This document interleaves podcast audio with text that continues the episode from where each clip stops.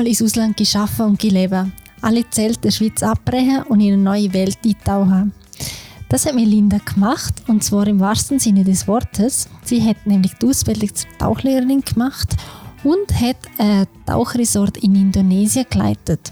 Wie das genau gegangen ist, erzählt uns Melinda gerade selbst. Mein Name ist Claudia Norazza und das ist der Podcast Talents vom Kaufmännischen Verband. Hallo Melinda, schön bist du da. Hallo Claudia, danke, dass ich da sein darf. Zum Aufwärmen machen wir gerade eine kurze Fragerunde mit drei Fragen, um dich besser kennenzulernen. Und ja, bist du bereit? Ich bin bereit. Sehr gut. Von wo kommst du? Ich komme ursprünglich aus dem Aargau, ähm, aus Beinwil am See. Dort bin ich aufgewachsen und ähm, bin auch jetzt wieder im Aargau daheim, aber jetzt in Aarau. Denn wann hast du das KV abgeschlossen? Das KV abgeschlossen habe ich im Jahr 2006. Das heisst, ich habe äh, im 2003 angefangen. Und was ist heute dein Beruf? Heute ähm, bin ich beim Kaufmännischen Verband Schweiz. Ähm, und zwar bin ich Fachverantwortliche äh, in der Berufsbildung und dort habe ich einen Fokus auf die höhere Berufsbildung. Sehr gut, das wäre mal die Aufwärmrunde gewesen. Dann geht es jetzt richtig los. Wie all unsere Talents hast du mal eine kaufmännische Ausbildung gemacht, das haben wir jetzt gerade gehört. Und bevor wir auf deine Reise sprechen können, wie ich schon mir Einleitung ähm, angedeutet habe, möchten wir ein bisschen mehr von deinem Hintergrund wissen, wo du herkommst und ähm, ja, von deinem Werdegang. Also wenn ich richtig gerechnet habe äh, und du im 2006 das KV abgeschlossen hast, dann sind es gute 16 Jahre her. Ähm, du bist jetzt Mitte 30. Wenn du so zurückerinnerst, vor, vor diesen 16 oder 17 Jahren, warum hast du das KV ausgewählt und wo hast du es denn schlussendlich auch gemacht? Ähm, ich habe das KV auf einer Gemeinsverwaltung gemacht, ähm, auf einer kleineren Gemeinde im Kanton Aargau in Menziken. Ähm, ich habe mich für das KV entschieden, weil ich es wahnsinnig schwierig gefunden habe, mit 15 mir zu überlegen oder mir schon das Bewusstsein, wo ich später hin. Aber ich habe gewusst, dass ich wie eine Veränderung brauche. Ähm, nach diesen vielen Schuljahren habe ich etwas anderes wollen, ähm, und aufgrund von dem hat mich das KV sehr angesprochen, weil ich gewusst habe, dass ich sehr viele Möglichkeiten noch habe und mich in sehr unterschiedliche Richtungen weiterentwickeln äh, und dementsprechend ist zu dem Zeitpunkt ähm, die richtige Wahl für mich gewesen. Du hast während der Lehre gerade auch die BMS gemacht, also die Berufsmatur. Das hat dir die Möglichkeit gegeben, gerade im Anschluss an die Lehre studieren zu gehen, was du dann gerade auch gemacht hast. Das heißt, du hast nach der Lehre schon genug Arbeitsalltag gehabt und hast gerade wieder in die Schule, ins Studium. Genau, genau. Nach, äh, nach der Lehre, ich habe, wie du gesagt hast, Berufsmatur ähm, gerade während KV gemacht, also die Berufs, berufsbegleitende äh, BM habe ich gemacht und ähm, ja, mich hat irgendwie dann gleich wieder gelustet, etwas weiterzumachen. Hat wieder in den Jahren vielleicht auch der Schule gefressen ähm, und äh, entsprechend habe ich ähm, an der Fachhochschule Luzern habe ich äh, die Betriebsökonomie-Ausbildung angefangen und ähm, habe dann nebenbei aber immer während dem Studium auch noch geschafft. Also ich bin nicht ganz wieder verschwunden aus der Arbeitswelt. Ich habe noch ein bisschen auf der Gemeinsverwaltung weiterarbeiten und ich habe sonst noch verschiedene Nebenjobs gehabt. Was mir auch wichtig war, ist dann, ähm, dass ich mein eigenes Geld verdiene und eine gewisse äh, Unabhängigkeit dann auch weiterhin kann haben oder das weiter kann ausbauen kann. Du hast Bachelor of Science in Business Administration gemacht, also Wirtschaftsstudium. Warum hast du das ausgewählt? Sagen wir mal, das ist so ein bisschen äh, wie der reguläre Weg. Das ist etwas, was sich sehr anbietet, wenn man das KV gemacht hat äh, mit Berufsmaturität. Äh, man hat ja sonst ganz unterschiedliche Weiterbildungsmöglichkeiten nach dem KV in der höheren Berufsbildung. Ähm, aber äh, für mich ist das Betriebsökonomie-Studium an der Fachhochschule etwas, was mich sehr angesprochen hat, auch aufgrund der Vertiefungsmöglichkeiten, ähm, die es gegeben hat an der HSLU in Luzern. Und zwar, ähm, was mich sehr interessiert hat, ist vertiefungsrichtig Public Management. Public Management ist einfach die öffentliche Verwaltung oder was gehört da alles dazu? Genau, ja, wir haben, glaube dort mal haben wir aus sechs verschiedenen Vertiefungssichtungen können auswählen. Wir haben alle ein gleiches Grundstudium gehabt.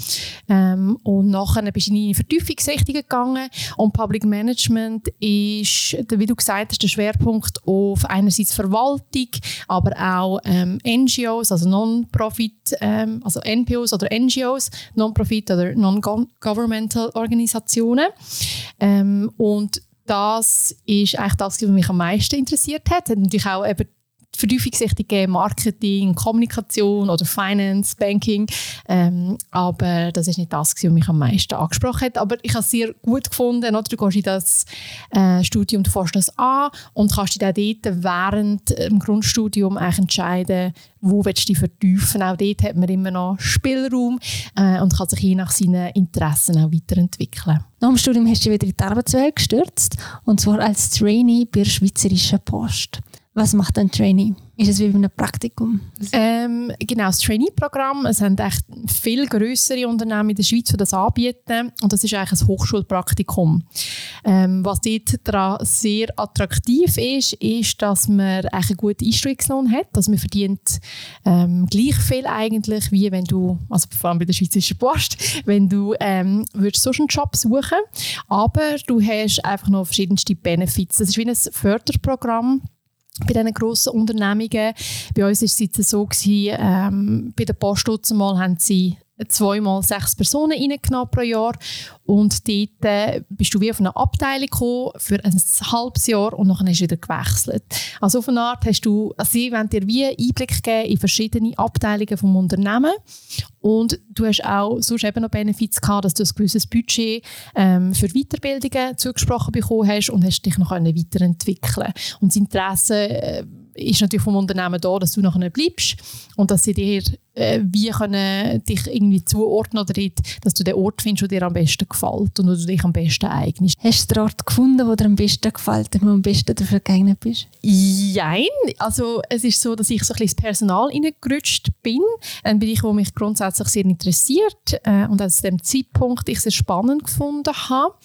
Ähm, ich bin dann ähm, ein bisschen hängen geblieben weil ich auch eine Anstellung angeboten bekommen habe in der Organisationsentwicklung. Das ist im strategischen HR und äh, ich dann die auch angenommen habe. Aber eben, eigentlich per se habe ich es nicht abzielt ins Personal, aber ich bin auch nicht mit grossen Vorstellungen rein, wo ich jetzt genau hin will. Das ist ja genau auch das Trainee-Programm, die Idee, dass man herausfinden kann, wo es einem gefallen würde. Du bist nach dem Trainee-Programm für fünf weitere Jahre bei Post geblieben und hast dort weitergearbeitet. Hast während dieser Zeit aber eine Weile pausiert und bist ins Ausland gearbeitet.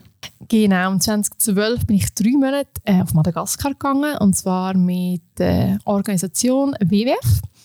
Äh, da gibt es so ein Youth Volunteer Programm, ähm, wo sie dort mal haben sie sechs Jugendliche aufgenommen, junge Männer, junge Frauen bis maximal 25 ähm, wo die Chance bekommen haben, eben auf Madagaskar drei Monate in einem Projekt mitzuschaffen und mithelfen.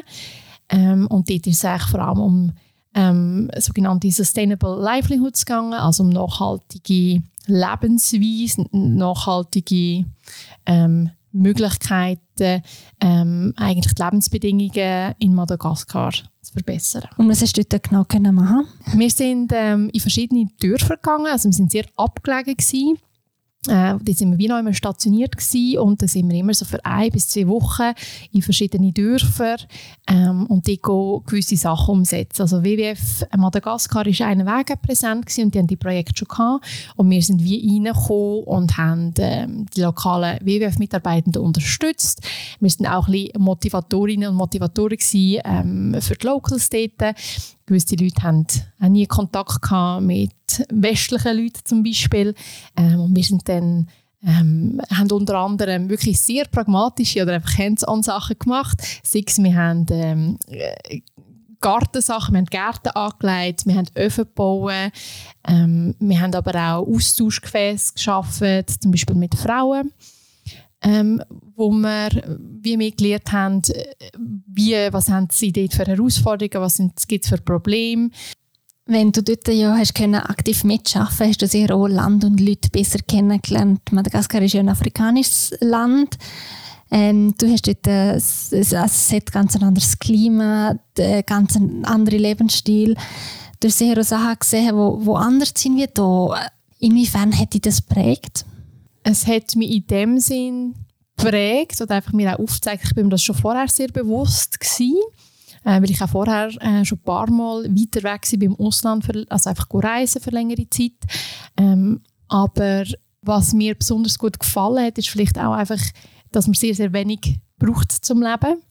Äh, gerade wenn man an so Orten ist, ähm, nach drei Monaten äh, in Madagaskar an einem sehr abgelegenen Ort, wo es einfach wirklich nicht viel hat. Und dann kommt man zurück in Migros und dann steht man vor einem Gutzli-Gestell, oder? Es kommt einem völlig übertrieben vor. Es ist irgendwie alles so grössenwahnsinnig und so eben der, der Konsum vielleicht auch, wo einem dann fast ein bisschen ähm, überwältigt wieder in der Schweiz und ähm, ich glaube für äh, so eine Auslanderfahrung, gerade an so einem Ort, ähm, wo die Leute so anders aufgestellt sind, wo sie so andere Ausgangslagen haben als wir, ähm, macht es einem auch immer wieder sehr, sehr, kommt einem sehr klar vor Augen, ähm, was für eine privilegierte Situation wir sind in der Schweiz. Ich glaube, viel mal geht das ein bisschen vergessen. Hat der Aufenthalt in Madagaskar auch Einfluss auf deine weitere Karriereschritte? Ja, ich würde sagen, das hat es, weil ich habe mich ähm, sehr stark für ähm, gesellschaftliche, politische Themen auch interessieren. Ähm, ich habe dann gemerkt, dass ich wie noch etwas mehr machen will äh, und mich auch diesen Themen noch ein bisschen mehr widmen. Ähm, und ich habe dann äh, meine Anstellung bei der Post können ein Teilzeit Teilzeitpensum umwandeln und habe dann noch einmal ähm, sozusagen äh, ganz von null angefangen ähm, studieren an der Uni Zürich. Und zwar habe ich dann Politik und Umweltwissenschaften und islamische Welt ähm, studieren und habe noch einen Bachelor, einen zweiten Bachelor gemacht. Also von dem her hat es mich sicher geprägt. Das sind eben Themen, die mir wie so ein bisschen gefehlt haben, auch beim Arbeiten oder einfach aufgrund von ähm, meiner bisherigen Ausbildung kann ich mich einfach noch vertiefen und weiterbilden. Also du hast während dieser Zeit ähm, Post weitergeschafft, du hast einen zweiten Bachelor gemacht, du hast dich politisch engagiert. Wie bringt man alles unter einen Hut? Schwierig. Schwierig. Genau, äh, du hast es angesprochen, ich war noch äh, politisch engagiert in dieser Zeit, äh, und zwar auf kantonaler Ebene, wo ich ein Amt hatte. Und das war nicht so einfach gewesen, mit drei verschiedenen Sachen, mit Arbeiten, ähm, fast 50 Prozent Studium, wo ich fast Vollzeit gemacht habe und dann noch so ein 10-15% Pensum in der Politik.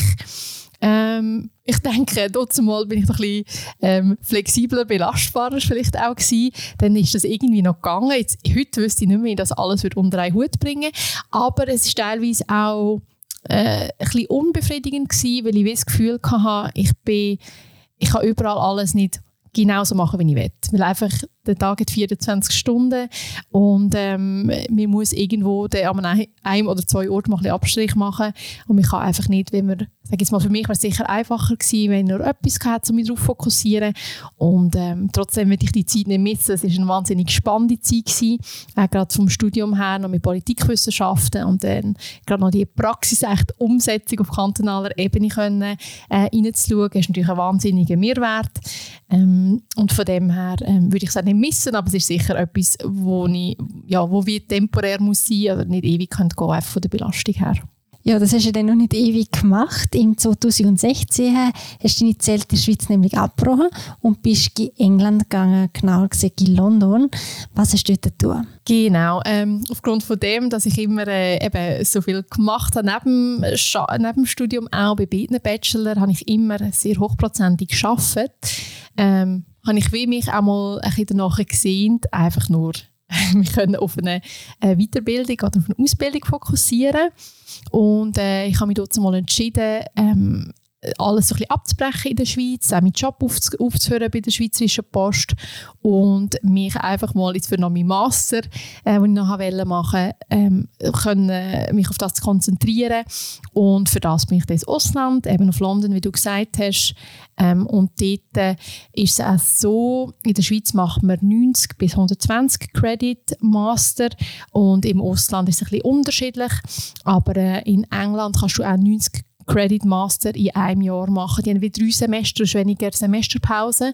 Äh, und dann bist du natürlich wie auch ein bisschen schneller durch. Oder? Wenn du in der Schweiz einen Masterabschluss machst an einer Universität, hast in der Regel gute zwei Jahre, sage ich mal. Und vor allem, wenn du nebenbei schaffst, eher noch ein bisschen länger. Und ich habe einfach mal Lust gehabt, mich können, durchziehen. Genau, einfach mal durchziehen, mich fokussieren auf etwas. Und aufgrund von dem, dass ich vorher auch immer geschafft habe, ich dann wie können auf das sparen und hatte die finanziellen Mittel gehabt. Okay, und was hast du denn studiert in London? Das äh, klingt ganz äh, interessant.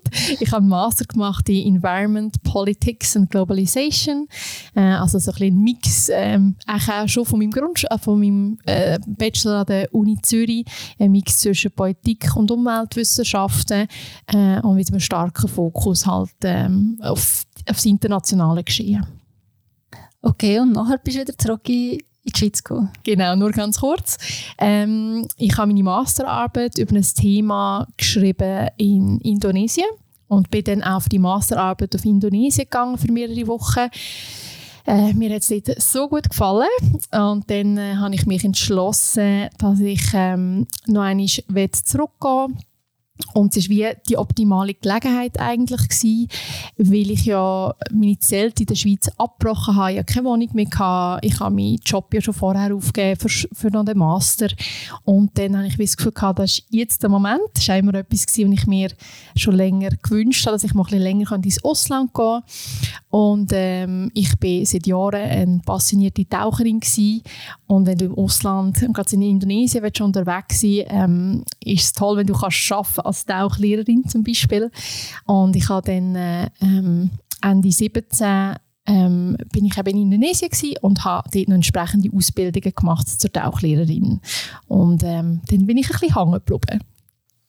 Hängen geblieben, das musst du jetzt noch ein bisschen genauer erklären. Hat es dir dort so gut gefallen, dass du gerade, hast, gerade bleiben hast wollen? Also eben der Plan war einer Weg gewesen, ähm, für mich, dass ich ein länger dort bleibe. Ich habe das auch mit meinem Partner gemacht. Er hat genau das Gleiche gemacht. Also wir haben äh, beide die Tauchlehrerausbildung zusammen gemacht. Und ähm, dann haben wir uns überlegt, wo wollen wir arbeiten, oder, weiterhin. Wir haben einfach gewusst, wir bleiben ein Zeit im Ausland ähm, und wollen auch ein bisschen auf dem Job arbeiten. Und dann äh, haben wir uns überlegt, wo ist es am schönsten zum Tauchen? Und das ist es so, es ist in Indonesien. und dort gibt es eine ähm, Gegend, ähm, wo als der Biodiversitäts-Hotspot gilt äh, weltweit für die Unterwasserwelt. Und dann haben wir uns mal ein bisschen informiert, was es dort für ähm, Arbeitsmöglichkeiten gibt. Und wir haben äh, wahnsinnig Glück gehabt, weil es ist eine sehr abgelegene Gegend, wo es eben nicht viele äh, Resorts hat oder Tauchschulen. Und ähm, über eine Kollegin haben wir Zugang oder Kontakt bekommen mit einem Besitzerpaar von so einem Resort und haben uns dort einfach mal blind beworben sozusagen. Und dann haben wir die Chance bekommen, dort sogar ein Tauchresort zu leiten. Das Tauchresort, das heißt Papua Explorer Eco Resort. Das ähm, ja, bin ich kurz gegoogelt, bevor wir uns getroffen haben. Und ja, Achtung, Fernweh, also falls es unsere Zuhörerinnen und Zuhörer auch noch googeln ähm, es sieht wirklich aus wie ein Paradies, also auf diesen Bildern. Ähm, es hat so Bungalowhäuschen im Wasser, es hat türkisklares Wasser, ähm, bunte Korallenriffe, eine wunderbare, schöne ähm, Unterwasserwelt. Es sieht wirklich äh, mega cool aus und du hast die Chance bekommen und das Resort können leiten. Und äh, ja, wenn du so erzählst, wie das siehst, ist ja eigentlich alles mega simpel. Oder man geht auf den her und bewirbt sich und kommt die Stelle über. Aber ist es auch wirklich so einfach gewesen? Oder ich meine, wenn man ins Ausland geht, dann stellt man sich das manchmal vielleicht auch kompliziert vor. Man muss, man muss sich abmelden, man muss irgendwie eine Arbeitsbewilligung haben, ein Visum, Versicherung, Krankenkasse. Wie hast du das, oder wie haben ihr das geregelt? Ähm, ja, genau. Wir haben eine Arbeitsbewilligung gebraucht ähm, für das Arbeiten in Indonesien. Das Gute war, dass unsere, unser HR dort vom Resort selber das organisiert hat und mit der Behörde ähm, das angeschaut hat. Das muss man jedes Jahr erneuern, auch die Arbeitsbewilligung. Und sie sind da sehr streng in Kontrolle. Ähm, wir selber haben uns in der Schweiz abgemeldet. Das heisst, wir haben unsere Krankenkasse gekündigt. Dafür haben wir uns bei der freiwilligen AHV angemeldet, damit wir keine Beitragslücke haben. Das war uns natürlich wichtig. Ähm, Und wir sind über das Unternehmen dort, also in Indonesien, versichert gewesen. Wir haben einerseits PK eingezahlt, aber wir haben auch ähm, eine Grundversicherung gehabt, äh, im Fall von Unfällen oder Krankheiten. Von dem her haben wir eine gewisse Absicherung gehabt. Ist sicher wichtig, dass wenn man ins Ausland geht, dass man sich um die Sachen kümmert. Hast du dich schnell an die neue Umgebung und an die neuen Aufgaben gewöhnt oder hat es teilweise so Anlaufschwierigkeiten oder Kommunikationsschwierigkeiten gegeben? Ähm, also Indonesien ist ja ein riesiges Land und es hat so viele Inseln und jede Insel ist auch wieder anders ähm, und weil es auch ähm, sehr äh, divers ist von den Religionen her. Und an dem Ort, wo wir waren, West Papua, das ist äh, das weit, entgelegen, der weit entlegenste Ort in Indonesien, ist gerade oberhalb von Papua-Neuguinea, gehört aber noch zu Indonesien. Und ähm, es ist alles sehr rudimentär dort. Also ähm, es ist ganz etwas anderes, weil denke ich immer an Bali natürlich, oder, bei Indonesien. Das ist so ähm, äh, der bekannteste Ort. Viele Leute gehen auf Bali, das ist komplett etwas anderes. Äh, und für uns ähm, ist es sehr anders gewesen, aber dadurch, dass wir wie auch schon mehrmals im Ausland sind, äh, die Möglichkeit hatten, auch ähm, ein bisschen verschiedene Kulturen kennenzulernen und hineinzuschauen, ähm, ist es für uns von unserer Seite her nicht eine Schwierigkeit gewesen, dass wir uns dort äh, hätten müssen lang angewöhnen. Aber äh, es ist natürlich dann, äh, gerade wenn wir, wir haben das Resort geführt und wir haben etwa 70 ähm, lokale Leute geführt und das ist natürlich dann äh, eine andere Nummer. Und das sind durchaus äh, ganz anders führen. Das sind andere Herausforderungen, die da kommen. Zum Beispiel? Äh, wir haben eben viel von Papua selber, vom Dorf, das nebenan war. Und die Leute haben bis vor ein paar Jahren ähm, eigentlich nie eine Anstellung gehabt. Die haben einfach gefischt und sich so über Wasser gehalten oder ihre Familie ernährt. Und da muss man sich vorstellen, da wird ein Resort aufgebaut dort, die bekommen einen Job. Ähm, sie müssen auf einmal zu einer Zeit an einem Ort sein. Sie haben wie, es ist völlig etwas anderes, oder? Ähm, für uns ist das wie normal, aber und, und es ist vielleicht auch noch schwierig nachvollziehen, aber wenn man nicht so aufgewachsen ist, ist das eine komplette Umstellung. Ähm, und entsprechend, was mir sehr gut da hat dort, äh, ich bin, ich würde sagen, ich bin so ein bisschen perfektionistisch unterwegs immer, habe gerne immer alles im Griff und ähm, ich habe dort schon auch müssen sehr flexibel werden äh, auch in Hinblick einfach auf Verständnis aufbringen oder einfach auch vielleicht äh, den Umgang halt auch mit den Leuten.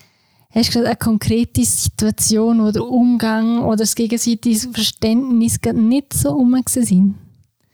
Ein schönes Beispiel finde ich auch immer, wenn es geregnet hat. Ähm, Wenn es geregnet hat, haben wir immer das Problem gehabt, dass unsere Bootskapitän und Crew teilweise einfach nicht auftaucht sind. Weil dann haben sie gesagt, ja, es regnet, wer will tauchen, wenn es regnet. und wir haben das volles Resort gehabt mit Gästen, die ja gezahlt haben, die nicht wenig gezahlt haben. Und äh, es war ein bisschen wieder Clash vielleicht auch von diesen westlichen Gäste, oder, was meistens sind, die viel zahlen für äh, die Dienstleistung und für äh, das Hotel, das Tauchen und so weiter. Und auf der anderen Seite hast du Leute, die dort arbeiten, die eben komplett anderen Hintergrund haben. Und das ist schon das Verständnis teilweise bei den Gästen nicht so hoch, wenn dann eben, wenn du musst irgendwie am um Viertel ab acht fährt das Boot und am 10 ab ähm, ist das Boot noch nicht dort, du musst noch den Captain suchen und die Leute nachher springen ich glaube, es ist ein gut, es, es tut auch allen gut, um ein bisschen, auch ein lockerer werden und um ein bisschen, ähm, ja, auch einfach wegkommen von unserem Denken. Dass, auch wenn es am Viertel ab acht eingeplant ist, dass das Boot abfährt, vielleicht fahren wir halt am fünf vor halb ab und es ist immer noch okay. Und es ist, ähm, aber gerade westliche Leute ist das wahnsinnig teilweise schwierig, oder man ist ja pünktlich und dann geht es los und dann ist halt die Erwartung natürlich da hat es denn dir und dein Partner, ihr seid vom Ausland hergekommen, habt die Leitung übernommen, hat es am Anfang auch eine gewisse Skepsis gehabt, euch gegenüber, ähm, welche Art jetzt Freunde das Ruder übernehmen oder ist, äh, sind ihr voll akzeptiert dort? Ähm, also wir sind nicht die Ersten gewesen, äh, die ersten westlichen Leute, die das Resort geleitet haben. Von dem her sind sie sich schon gewöhnt gewesen und es war auch gut akzeptiert gewesen. Und äh, auch zum Beispiel das HR hat dort auch eine grosse Rolle gespielt. Das war auch eine Indonesierin gewesen, wo äh, natürlich auch so ein bisschen äh, gut hat können Brücken bauen zwischen uns und auch immer unterstützt hat und bei, falls es mal so ein bisschen Schwierigkeiten gegeben hat, bei den Gesprächen dabei war. Ähm, von dem her ähm, also ich würde sagen, die Akzeptanz war durchaus da. Was mich jetzt noch interessiert hat, ist, ähm, wie ist es gegangen, um dein Umfeld zu verlieren? Also dein Partner hast du ja mitgenommen, das ist schon praktisch. Aber trotzdem hast du ja Familie und Freunde nach der Schweiz äh, zurückgelassen und äh, ja, bist relativ weit weg äh, gegangen in ein, andere, in ein anderes Land. Und zwar äh, in dem Moment unbefristet. Also hast du ja nicht gewusst, wenn du wieder zurückkommst. Ist dir das leicht gefallen oder ist es schwierig gewesen? Ähm, ist für mich nicht schwierig weil ich ähm, habe mich immer sehr in einer privilegierten Situation gesehen.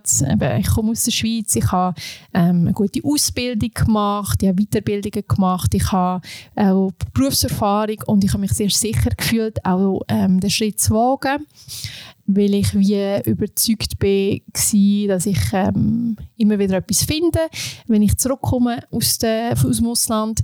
Ähm, und von dem her ist es mir eigentlich leicht gefallen. Viele Leute in meinem Umfeld haben gesagt, ah, das würde ich auch mal gerne machen, aber ich traue mich nicht. Und es ist so ein grosser Schritt. Und ich glaube, es ist so ein bisschen, eben, man tut sich das wie selber in den Weg stellen, oder? Und ich meine, schlussendlich, viele Leute hängen halt auch an eurer Wohnung, eurem Auto, eurem Alltag.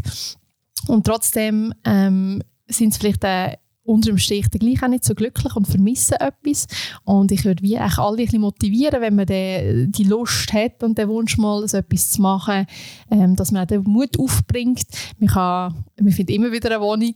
Man kann vielleicht auch äh, Möbel zwischenlagern bei den Eltern oder bei Freunden oder sonst noch einstellen.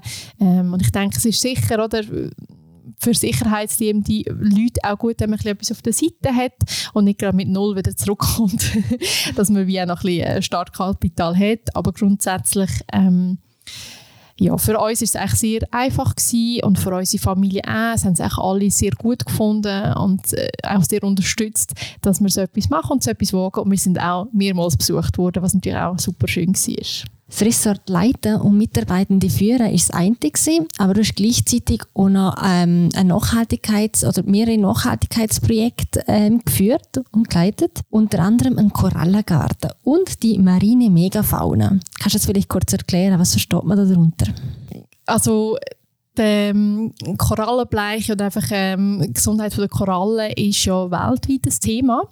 Ähm, Raja Ampat, an dem Ort, wo wir sind, ähm, das ist ein Ort, der bisher ähm, verschont geblieben ist von Korallenbleiche.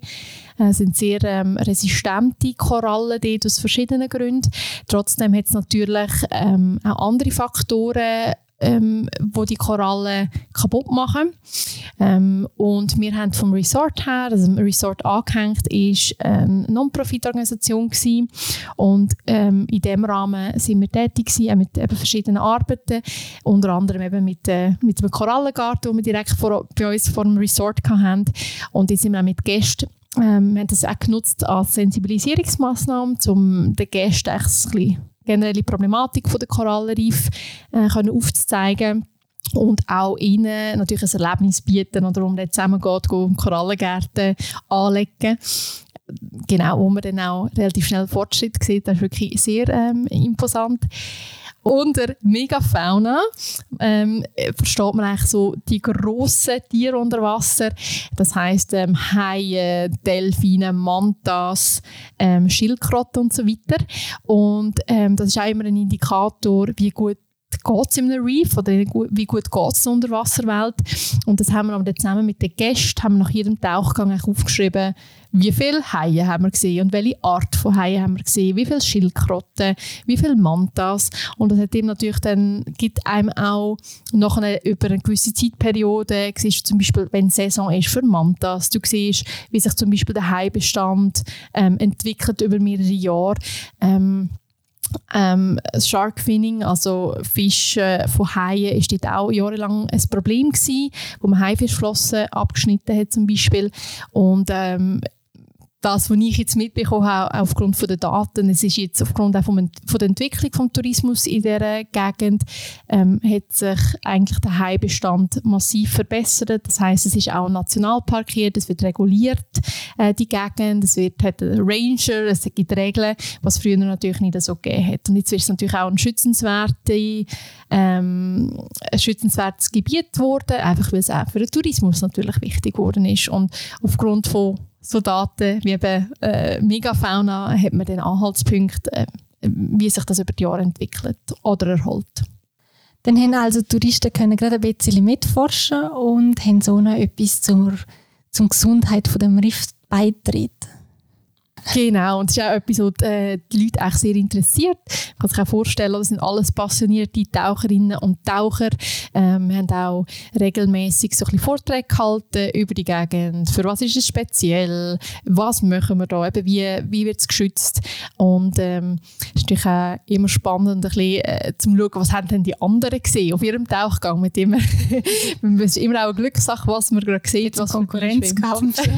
genau. Man das gesehen. Genau. Genau, oder wenn mal irgendjemand einen See gesehen hat oder eben Delfine unter Wasser, das ist dann, oder mal ein, ein grösserer Hai oder so, das ist dann natürlich, haben alle immer ähm, ein bisschen neidisch gewesen auf die, die gerade das Glück hatten.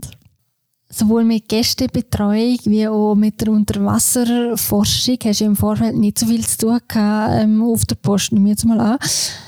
Wie, wie hast du dir denn das Wissen dort können aneignen? Also hast du noch eine spezielle Schule gemacht oder ist es meist einfach Learning by Doing? Ähm, es ist viel Learning by Doing gewesen, aber es ist grundsätzlich, wenn du ein Resort leitest, ich denke, da hast du wie eine gewisse ähm, Fähigkeit oder Verständnis, ähm, wo du auch von der Schweiz kannst adaptieren ähm, Grundsätzlich geht es darum, dass du Prozess verstehst, dass du kannst Leute vielleicht leiten dass du ähm, vielleicht Sprache kannst. Äh, sind alles Sachen die wir eigentlich schon relativ gut mitgebracht haben. Aber was wir natürlich ähm, neu in dem Sinn äh, uns haben müssen aneignen, ist wirklich also das, das Tauchbusiness. Und wir haben auch eine riesige Chance bekommen, für das, dass wir erst so frisch ähm, Tauchlehrer sind, dass wir den ganzen Laden haben dürfen und eine riesige Verantwortung, weil es ist ähm, grundsätzlich Tauchen ist eine sichere Sache, aber man muss einfach gewisse Standards haben und ist natürlich auch die Natur, muss die Natur können gut einschätzen, dass die Sicherheit gewährleistet ist und ähm, das ist sicher etwas, was wir sehr stark gelernt haben. Wann war der Zeitpunkt, gewesen, wo wir gesehen haben, jetzt lange, jetzt, jetzt machen wir nicht mehr, jetzt gehen wir wieder zurück in die Schweiz? Ähm, der ist eigentlich so Anfangs 2020 gewesen. also gerade ähm, vor Corona haben wir uns entschieden, dass wir den Vertrag nicht mehr äh, verlängern Wir sind zwei Jahre knapp da und ähm, äh, eben, es ist, es ist eine Traumstelle gewesen, es ist im Paradies gewesen, das ist es so, ähm, aber es ist auch ein wahnsinnig anspruchsvoller Job gewesen, mit wenig Privatleben, sage ich mal. Ähm, wir haben sechs Tage in der Woche geschafft, einen frei gehabt, aber an dem freien Tag sind wir immer da gewesen. Man muss sich das vorstellen, dass wir auf einer grossen Insel sind, aber hinten am Resort ist einfach Dschungel gewesen, also es hat keine Strassen gehabt die einzige Möglichkeit, dorthin zu kommen, war mit dem Boot. Gewesen. Ähm, und es hat entsprechend auch nie sonst irgendein Restaurant gehabt oder ein Kaffee. Und wir konnten auch wenig ausweichen. Oder wir standen am Freitag, ist man auch da gewesen. Und äh, dann sehen einem natürlich Gäste gleich und schnappen sich einem und stellen noch Fragen und haben noch Wünsche für den nächsten Tag. Und Abgrenzung ist jetzt sicher ein grosses Thema äh. Und ähm, die Tage sind wahnsinnig lang gewesen. und für uns ist dann wie auch irgendein Zeitpunkt gekommen, wo wir gemerkt haben, pff, wir brauchen irgendwie etwas anderes, wir brauchen auch wieder ein bisschen Zeit für uns selber ähm, ein bisschen Hals über Kopf äh, sind wir dann abgereist. Wir werden eigentlich noch ein bisschen länger proben dort, einfach um wie das neue ähm, Management-Bar einzuschaffen. Aber äh, Corona hat ähm, eben alle Pläne ein bisschen beschleunigt oder geändert. Und dort mal ganz am Anfang hat man halt wie noch nicht gewusst, ähm, wie schlimm wird was ist es genau. Und entsprechend ähm, sind wir in die Schweiz zurückgekommen. Und in der Schweiz ähm, haben wir uns äh, mal wieder ein bisschen Gedanken gemacht, was könnten wir machen, ähm, wo wollen wir durch. Und ja, aufgrund von dem, dass sich wie Corona auch in die Länge gezogen hat und man nicht gewusst hat, äh, gerade im ersten Jahr war man sehr eingeschränkt gewesen, am Reisen und wieder ins Ausland gehen, dann haben wir uns entschieden, ähm, ja, wieder in der Schweiz etwas zu suchen. Und ich habe dann ähm, eine Anstellung gefunden als Projektleiterin in einer kleinen Non-Profit-Organisation, ähm, wo sich auf Bildung ähm, im Bereich Nachhaltigkeit spezialisiert hat. Das ist jetzt bald drei Jahre her. Unterdessen ähm, hast du nochmal die Stelle gewechselt. Und zwar bist du jetzt bei uns beim Kaufmännischen Band Schweiz. Und zwar als fachverantwortliche Bildung. Ähm, genau, aber Hand aufs Herz. Ist das nächste Auslandprojekt schon geplant? Äh, nein, ist es nicht. Ähm, für uns ist es wie klar gewesen, wir wollen das immer mal machen, ein bisschen länger ins Ausland und ich bin wahnsinnig dankbar, dass das wie noch gelangt hat vor Corona, ähm, dass wir wie das auch noch dürfen erleben. Wäre jetzt ein bisschen blöd gewesen, wenn wir gerade alles aufgegeben hätten in der Schweiz losgezogen wäre und dann wäre das Corona gekommen. Von dem her haben wir ein wahnsinniges Glück gehabt und ähm, eben, das haben wir vorher nicht besprochen, oder? aber wenn man so weit weg ist in Indonesien und du hast Zeitunterschied von 7, 8 Stunden zu daheim, es ist nicht so einfach mit Freunden und Familie. Klar hat man noch Kontakt, aber es ist ähm, schon sehr einsam auch auf dieser Insel. Gerade weil man äh, eben nicht zum Beispiel auf Bali oder auf einer anderen, auf einer anderen touristischen Insel war, ist, wo es irgendwie auch Leute hat, wie wir, die dort gearbeitet haben. Also ähm, von dem her hat das schon sehr gefällt, eben so in das Sozialleben ähm, mit Freunden, Familie.